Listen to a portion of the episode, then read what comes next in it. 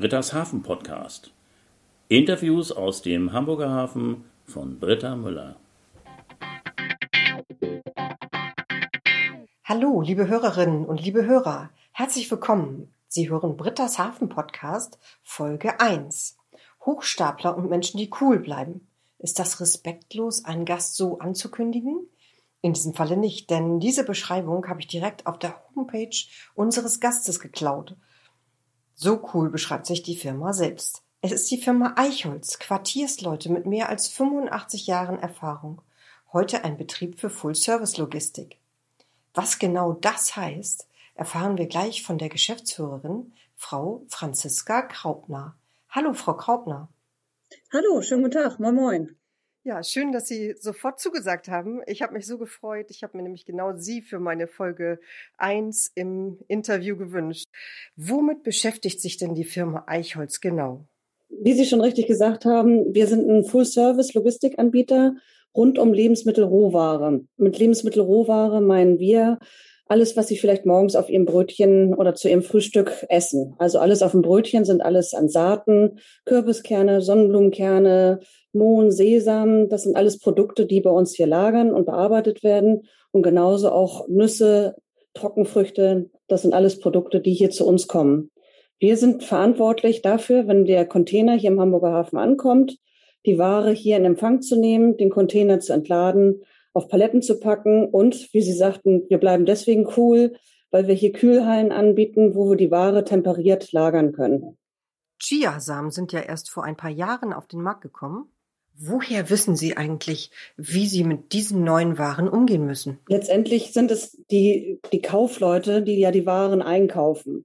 Das, wir sind ja ein Bindeglied zwischen dem Händler, der im Ursprung die Ware einkauft, und die Ware dann hier verkauft. Letztendlich zu den Bäckereien oder zu den Müsli-Herstellern.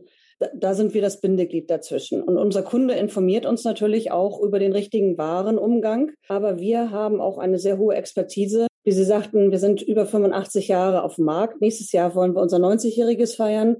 So haben wir uns sehr, sehr viel Warenkenntnisse über die Jahre angeeignet und wissen dann, wie wir mit Waren umgehen können. Wir haben hier bei uns auch äh, entsprechende Maschinenanlagen, wo wir dann immer wieder testen, wie die Waren letztendlich ja reagieren oder äh, sich verhalten bei gewissen Umständen. Gibt es aktuell einen Trend? Gibt es irgendwie eine neue Ware, die demnächst in Deutschland eintrifft? Also wie Sie sagten, Chiasamen war ein großer Trend, der sich bei uns dann schon angekündigt hatte. Der kam damals aus Mexiko. Äh, letztendlich ist es wie eine Leinsamen. Ein Endkonsument könnte auch eine Leinsamen essen, hätte dasselbe, ja, also man nennt das dann immer Superfoods oder wie man das mal dann so schimpft. Aber letztendlich sind ähm, Chiasamen war eine Zeit lang sehr, sehr in. Momentan wäre ja in, in Nürnberg die Biofach, wo, wo viel diese Produkte sind. Aber letztendlich können wir sehen, dass diese Lebensmittel doch zum Glück immer noch sehr, sehr viel gegessen werden und gerade Nüsse Cashewnüsse und Macadamianüsse sind immer noch sehr hochwertige und gute Nüsse, die zum Glück viel gegessen werden. Das sind ja alles extrem empfindliche Waren. Was muss man denn da jetzt genau beim Lagern beachten? Na, wie Sie sagen, Lebensmittelrohware, das steckt im Wort. Sie leben. Und deswegen passieren damit immer ganz viele spannende Dinge. Und unsere Kunden kommen zu uns und lagern zwar die Produkte ähm, und, und schlagen sie bei uns um, aber wir verstehen uns auch als der Problemlöser für die Probleme unserer Kunden. Damit meinen wir nicht die ganzen privaten Probleme der Kunden, sondern die Probleme, die sie mit den Waren als solches haben. Also da kann es sein, dass die Säcke nicht richtig aussehen, dass sie neu etikettiert werden müssen, dass die Ware umgesackt werden muss in neue Gebinde, wenn Sachen im Big Bags ankommen, müssen sie vielleicht in Säcke oder vice versa. Also das sind so Dinge, die wir machen können. Und wenn der Kunde feststellt, dass da noch Steine oder andere Materialien, also Fremdkörper in der Ware drin ist, dann können wir das für den Kunden rausreinigen. Also wir können seine Ware nochmal wieder verbessern. Dafür haben wir dann verschiedene Anlagen da, wo wir denn die Ware veredeln können, so nennt sich das, so dass wir sie dann wieder verkaufsfähig machen, so dass dann man möchte ja keiner nachher irgendwo einen Stein oder Glas oder Metalle in, in seiner Tüte nachher haben, wenn er dann sie zu Hause aufmacht. Und von daher muss man sehr schonend und deswegen diese Kühlhallen, äh, temperaturgeführte Hallen, wo wir bei 11 Grad Temperatur und einer konstanten Luftfeuchtigkeit die Waren für unsere Kunden einlagern, so dass sich möglichst nichts bildet. Also wie große Kühlschränke muss man sich das hier bei uns vorstellen, die wir hier bereitstellen für unsere Kunden. Jetzt hatten Sie das Wort Big Bags benutzt. Können Sie kurz einmal sagen, was ist denn ein Big Bag? Ein Big Bag sind sehr, sehr große Säcke. Da passt meistens eine Tonne rein. Hingegen gibt es Säcke, die haben so 25 Kilo im Schnitt immer. Und Big Bags sind halt überdimensionale, große, weiße Säcke. Mhm. Im Container benutzt man die dann? Richtig, genau. Bei Nüssen und Hülsenfrüchten kann ich mir natürlich auch vorstellen, dass das Schädlinge anlockt. Haben sich da in den letzten Jahren welche neu dazugesellt? Nein, also das sind immer wieder dieselben, die man da irgendwo antrifft. Die Tiere sind sehr, sehr schlau. Die wissen, wie man in eine Winterstarre fällt und daraus wieder erwacht. Und sie sind auch gegen viele Dinge resistenter geworden. Aber letztendlich sind es doch immer wieder dieselben Sachen, die man dort sieht. Also da haben wir bis jetzt noch keine großen Überraschungen erleben dürfen. Sie hatten ja vorhin schon mal angesprochen, Sie haben auch ähm, Geräte, um die Waren zu reinigen. Nun will natürlich keiner eine Tüte Erbsen kaufen, wo Steine drin sind. Aber was finden Sie denn so beim Reinigen der Waren? Also ich würde mal sagen, früher hat man da noch viel mehr andere und exotische Dinge drin gefunden. Sei es irgendwelche Abzeichen von irgendwelchen weiß ich nicht, von irgendwelchen Militärleuten oder dass man auch mal eine Patronenhülse gefunden hat oder solche Geschichten. Das sind so sicherlich die Highlights, die uns dann immer wieder von den Rentnern übermittelt werden. Jetzt sind es eher langweiliger Glasstein, Metalle, Plastiken. Die Waren werden ja häufig noch im Ursprung auf dem Boden gelagert oder äh, ausgebreitet zur Trocknung. Und beim Zusammenfegen findet man dann doch immer noch mal was. Und auch die Reinheit aus dem Ursprung ist so deutlich besser geworden. Aber es ist dann doch immer noch manchmal sinnvoll, in Deutschland nachgereinigte Ware zu haben. Und früher war es zum Beispiel sehr viel Kürbiskern, der gereinigt worden ist. Jetzt ist es bei uns eher ein Nachreinigen als ein Vollreinigen, was wir hier machen. Aber letztendlich, wir nennen sie unsere alte Dame, unsere Reinigungsanlage. Die hat schon ein paar Jahre auf dem Buckel und wir haben sie immer wieder gepimpt und neu aufgesetzt und neue Sachen dazu gebracht. Und die ermöglicht es uns noch viele, viele Dinge dann daraus zu bekommen. Und manchmal sind es auch nur Sisal-Fäden oder solche Geschichten, die wir dann aus der Ware rausnehmen. Äh, Sie hatten vorhin von Ihrer alten Dame gesprochen, so liebevoll. Diese ältere Maschine, sagen Sie, von wann ist denn die? Ja, diese Anlage kann man gar nicht genau sagen, von wann die genau ist. Letztendlich stand sie noch früher in der Speicherstadt. Da gibt es sogar noch Schrauben und Teile, die mein Opa wohl angefasst hat. Und äh, ja, letztendlich haben wir sie aus der Speicherstadt hier rüber umgezogen und dann immer wieder ergänzt durch immer weitere neue Erkenntnisse, die wir äh, entwickelt haben und sind jetzt auch gerade aktuell wieder dabei zu denken, ah, wo können wir sie nochmal verfeinern oder verbessern, um noch ein besseres äh, Endresultat für unsere Kunden zu haben. Apropos Maschinen, Sie haben jetzt seit 2019 eine Umsackanlage. Reinigung beim Umsacken das äh, scheint etwas sehr Spannendes zu sein, weil es ein großes Bild von dieser Maschine auf Ihrer Internetseite gibt. Was ist jetzt das Besondere an einer Umsackanlage? Dieses Umsacken machen wir eigentlich jetzt auch schon 90 Jahre. Ähm, das haben wir jetzt bloß immer noch weiter ausgefeilt. Ähm, wir haben reine Umsacker immer schon da gehabt. Aber dieses ähm, Umsacken, wir nennen sie eigentlich die Multifunktionsanlage, da kann der Kunde zubuchen beim Umsacken. Das heißt, er will etwas umsacken und sagt, ah, wäre es nochmal ganz gut, wenn ihr dann nochmal mit Luft beigeht. Das heißt, dass wir nochmal Luft abziehen, wenn da zu viel Staub drin sein sollte oder irgendwelche Fäden oder dass das Problem sein sollte, dass da irgendwas noch vom Sackmaterial drin ist, dann kann er mit dazu buchen, dass wir Wind dazu geben er möchte einen Magnet haben, weil er Sorge hat, dass da vielleicht noch was dabei ist, dann kann er das dazu buchen. Oder wir haben halt auch die Möglichkeit, bis auf Chia oder auch Mohn runter zu reinigen, dass wir da die Siebe mit anschalten. Letztendlich ist es das, ein einfaches Umsacken hatten wir schon immer. Jetzt kann man da verschiedene Dienstleistungen dazu buchen. Es entspricht aber nicht der kompletten Reinigung wie diese alte Dame, die wir haben, so also Komplettreinigungsanlage, die dann noch mit mit verschiedenen anderen Technologien dabei geht, wo die Ware richtig reingemacht wird. Das ist eigentlich nur ein Umsacken, hochwertiges Umsacken, was wir da mit anbieten können. Das ist ja wirklich eine Welt für sich. Wie behalten Sie denn da den Überblick, wo was steht und wovon wie viel wo lagert? Das scheint mir doch wirklich sehr ähm, sehr vielseitig zu sein, was Sie da haben. Es geht vielen immer so und besonders, wenn Sie dann durch unsere Lagerhallen gehen. Wir arbeiten hier auf 20.000 Quadratmetern.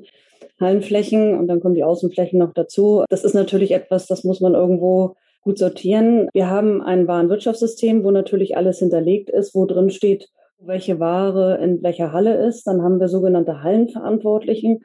Die kennen sich sehr, sehr gut in ihren Hallen aus. Ich vergleiche das immer so, wenn Sie auf meinen Schreibtisch gehen würden, würden Sie nichts finden und ich würde auf Ihrem Schreibtisch auch nichts wiederfinden. Aber Sie selber wissen genau, wo Sie Ihre Akte liegen haben. Und so geht's den Jungs auch. Wenn man da reingeht und sagt, brauchen wir vom Kunden XY die, die Mandeln, wo sind die? Dann wissen die Jungs das eigentlich meist schon immer. Sonst wäre es aber im System hinterlegt. Also ganz im Freiflug sind wir hier nicht. Firma Eichholz ist ja ein Familienunternehmen. Wussten Sie selber immer, dass Sie in der Firma Ihrer Familie arbeiten möchten? Nein, nein, das war eigentlich nie mein wirkliches Ziel gewesen. Ich bin da auch sehr froh, dass mein Vater mir und meinem Bruder das immer freigestellt hat. Und er musste damals übernehmen und wollte das eigentlich gar nicht so unbedingt und hat uns das eigentlich immer so freigestellt, was eigentlich sehr cleverer Schachzug ist, weil wie ist das bei Kindern, wenn sie nicht müssen, dann machen sie dann doch. Und letztendlich habe ich mir das lange überlegt. Ich wollte eigentlich äh, Marketing bei Bacardi machen. Ich habe an der Nordakademie studiert, BWL. Und BWL macht man immer dann, wenn man noch nicht genau weiß, was man eigentlich machen möchte. Und damit hat man auch erstmal, kann man ja eigentlich alles so mitmachen, so ist ja die Aussage. Und dann bin ich ins Ausland gegangen und habe für Hamburg Süd in, in Sydney gearbeitet. Und letztendlich war es mein jetziger Mann, damaliger Freund, der gesagt hat, Warum probierst du es nicht wenigstens einmal aus? Dein Vater guckt gerade nach einem Nachfolger. Warum macht ihr nicht mal sowas und, und testet das mal aus, ob es ist? Ich meine, du kannst ja immer noch sagen, das ist es nicht. Und dann machst du immer noch vielleicht bei Marketing, bei Bacardi oder wo auch immer. Und ja, und dann bin ich aus Australien wiedergekommen, hatte lange Strandspazierge, wo ich viel mit meinem Bruder und meiner Mutter telefoniert habe, weil die kennen uns beide gut. Und ich wollte eigentlich nie dieses gute Verhältnis zu meinem Vater aufs Spiel setzen. Und da so ein, es gibt ja da leider auch viele Negativbeispiele, wo eine Übergabe nicht so geklappt hat. Ja, und lange Beratschlagung und mein Vater wusste jetzt als letzter. Ich habe dann mal gesagt, Papa, wir müssen mit dem Hund gehen. Und da habe ich ihm das gesagt und man hörte nicht nur ein kleiner Stein viel von seinem Herzen, sondern mehrere. Wir haben uns erstmal eine Probezeit von zwei Jahren gegeben und wo ich gesagt habe, ich möchte erstmal den Hafen kennenlernen. Ich wollte eigentlich nicht Chefstochter sein und ich wollte eigentlich auch nie, ja, ich wollte eigentlich gerne was Eigenes machen. Und so wächst man doch rein und nach einem Jahr wusste ich, der Hafen gefällt mir, das ist spannend und das ist dieses Direkte und diese eigene Welt für sich, die finde ich doch höchst spannend und natürlich auch die Möglichkeit, vieles auch mit selber gestalten und bewegen zu können, wenn es das eigene Unternehmen ist. Und es wäre ja schade, wenn das, was Herr Eichholz und mein Opa mal angefangen haben, dann in fremde Hände kommt. Und deswegen, ja, bin ich dann doch hier geblieben. Jetzt sind es bald 15 Jahre. Ja, und wie schön, dass Sie uns davon erzählen heute. Wie ist denn das mit dem Austausch der Quartiersleute untereinander? Haben Sie da einen Stammtisch, wo Sie sich einmal treffen oder gibt es sowas gar nicht? Doch, es gibt einen, einen Stammtisch, der sich, äh, ich glaube, einmal im Monat trifft. Und ich muss aber leider sagen, dass der Stammtisch ähm, oder dass die Quartiersleute immer weniger werden. Wir waren mal sehr, sehr, sehr viele, gerade zu Speicherstadtzeiten. Sehr, sehr viele Quartiersleute und es wird, werden immer weniger was ich sehr bedauere. Und ich habe eigentlich die Stammtische gerade am Anfang, wo ich dazu kam, sehr genossen, weil dann immer sehr viel von früher erzählt würde. Das könnte man meinen, dass es ermüdend ist. Nein, im Gegenteil, das waren immer sehr spannende Geschichten, wenn dann immer die Herren erzählt haben, was dann einmal alles so passiert ist. Fahren ist gerade in unserer Branche viel los. Es gab ja diesen großen Brand. Ich weiß nicht, den hat man in Wilhelmsburg. Da hat es den einen oder anderen getroffen. Der eine oder andere hat jetzt auch gerade ja, verkauft. Also wir, wir werden irgendwie gerade weniger, was ich sehr bedauere, muss ich sagen. Aber es gibt Austausch und es gibt den einen oder anderen, wo man freundlich mal miteinander sprechen kann, gerade wenn es dann aktuelle Themen gibt oder wenn es mal irgendwas gibt. Und gerade bei so einem Brand, da meldet man halt sich auch an und bittet äh, Hilfe an oder wie auch immer. Wenn Sie sagen, Sie werden immer weniger, die Quartiersleute, bilden Sie denn ähm, Quartiersleute aus? Nee, der Beruf heißt nicht mehr Quartiersleute, sondern was man heutzutage ausbildet oder was wir ausbilden, ist Fach, die Fachkraft für Lagerlogistik. Das sind die Jungs draußen am Stapler, die letztendlich direkt an der Ware sind, die den Staplerschein hier bei uns machen. Und ja, die müssen auf jeden Fall wetterfest sein, weil sie ja morgens um sieben Uhr bei jeder Temperatur man muss sich nur letzte Woche erinnern, wo es die minus, was hatten wir, minus 10 Grad, minus 15 Grad waren. Mhm. Ähm, aber auch im Sommer, wenn es dann halt auch schön ist, äh, auf dem Stapler sitzen und die Waren im Empfang nehmen und draußen das alles managen. Und dann haben wir den Kaufmann für Speditions- und Logistikdienstleistungen. Das sind letztendlich die Jungs und Mädels, die hier im Büro das Ganze machen, den ganzen Dokumentenabwicklung, Absprache oder die, ähm, die Ansprache zum Kunden darstellen und letztendlich alles draußen, was laufen soll, koordinieren. Das muss Hand in Hand gehen und diese beiden Berufe bilden wir aus. Wir haben letztes Jahr allein vier neue Auszubildende am Lager und zwei haben wir aktuell gerade im, im Büro. Und ähm, in Bezug auf Arbeitsgeräte, hat sich da denn in den letzten Jahren auch ein bisschen was verändert? Ein bisschen ändert sich immer. Ich muss aber sagen, wir sind doch sehr analog. Kann man sagen, wie uncool, aber irgendwie finde ich es auch ein Stück weit noch cool, dass man noch ein zum Muster ziehen brauchen Sie einen Probenstecher. Ähm, Sie müssen den Sack anstechen können. Sie wir haben immer noch ähm, um die 700, 800 Säcke, die wir per Hand auf eine Palette packen. Wir haben, ähm, gut, der PC ist irgendwann dazugekommen, aber das nenne ich jetzt nicht die große neue Errungenschaft. Es gibt aber tatsächlich auch noch Kunden, die faxen. Äh, ich finde es immer noch erstaunlich. Wir wandeln das dann um, dass wir das als E-Mail bekommen, aber äh, letztendlich ist an Arbeitsgeräten sicherlich der, wir haben jetzt einen Elektrostapler und wir haben äh, investiert in sogenannte Mobilrex. Früher hat man auf Hafenpaletten eingelagert. Das sind so riesengroße, überdimensionale Paletten. Jetzt haben wir ähm, riesengroße Racksysteme, womit wir arbeiten und womit wir stapeln, damit wir auch in die Höhe kommen. Daher das Hochstapeln. Hochstapeln und cool bleiben. Jetzt haben wir beides erklärt. Vielen Dank, Frau Kraupner. Es war ein spannender Einblick in Ihre Welt der Quartiersleute. Eine letzte Frage habe ich noch. Wen würden Sie gern im Hafen-Podcast hören? Auch mit interessant ist auch jemand von den Quartiersleuten. Das ist Thomas Kotterell von der Firma Kotterell. Ähm, ja, der auch in, ich weiß gar nicht in wievielter Generation der den Laden übernommen hat und sehr interessante Ansätze. Ja, das ist das. Ach, da freue ich mich sehr. Als Schokoladenfan, Firma Cotterell beschäftigt sich ja mit Kakao und Schokolade. Da freue ich mich. Thomas Cotterell hat das schönste Wandbild und das größte dazu noch im Hafen malen lassen auf einer Lagerhalle. Ähm, riesengroß, Möwen, die sich mit Plastikmüll beschäftigen. Also auch eine ganz spannende Geschichte. Ich hoffe, es klappt irgendwann mit dem Interview. Vielen Dank für Ihren Vorschlag. Frau Kraupner, das war ein super Einblick in die Welt der Quartiersleute. Mir hat das Interview sehr viel Spaß gemacht. Vielen, vielen Dank dafür. Vielen Dank. Mir hat das auch sehr viel Spaß gemacht. Ich wünsche Ihnen alles Gute und weiterhin viel Spaß damit. Tschüss. Quartiersleute, das sind heute Full-Service-Logistikdienstleister und Quartiersleute sind heute nicht nur Männer, sondern auch interessante und erfolgreiche Frauen wie Franziska Kraupner, die Geschäftsführerin der Firma Eichholz. Im Interview war ganz nebenbei von E-Gabelstaplern die Rede, daher die Info, alle Gabelstapler, insgesamt 18 Stück bei Eichholz sind auf Elektro umgestellt. Die Internetseite der Firma Eichholz finden Sie in den Shownotes. Quartiersmann. Dieser Name ist eine ausschließlich hamburgische Bezeichnung dieser Berufsgruppe. Sie kommt aus der Speicherstadt. Der Quartiersmann war im Speicher seines Auftraggebers tätig, daher sprach man von seinem Quartier. Der Beruf entstand im 17. Jahrhundert, entweder angestellt bei einem Kaufmann oder selbstständig, um anderen die Dienste des Quartiersmanns anzubieten. Diese Firmen wurden jeweils von vier Leuten gegründet. Die Quartiersleute nutzten als Firmennamen meistens den Namen eines Quartiersmanns mit der Endung und Konsorten. Damit sind dann die weiteren drei Teilhaber gemeint.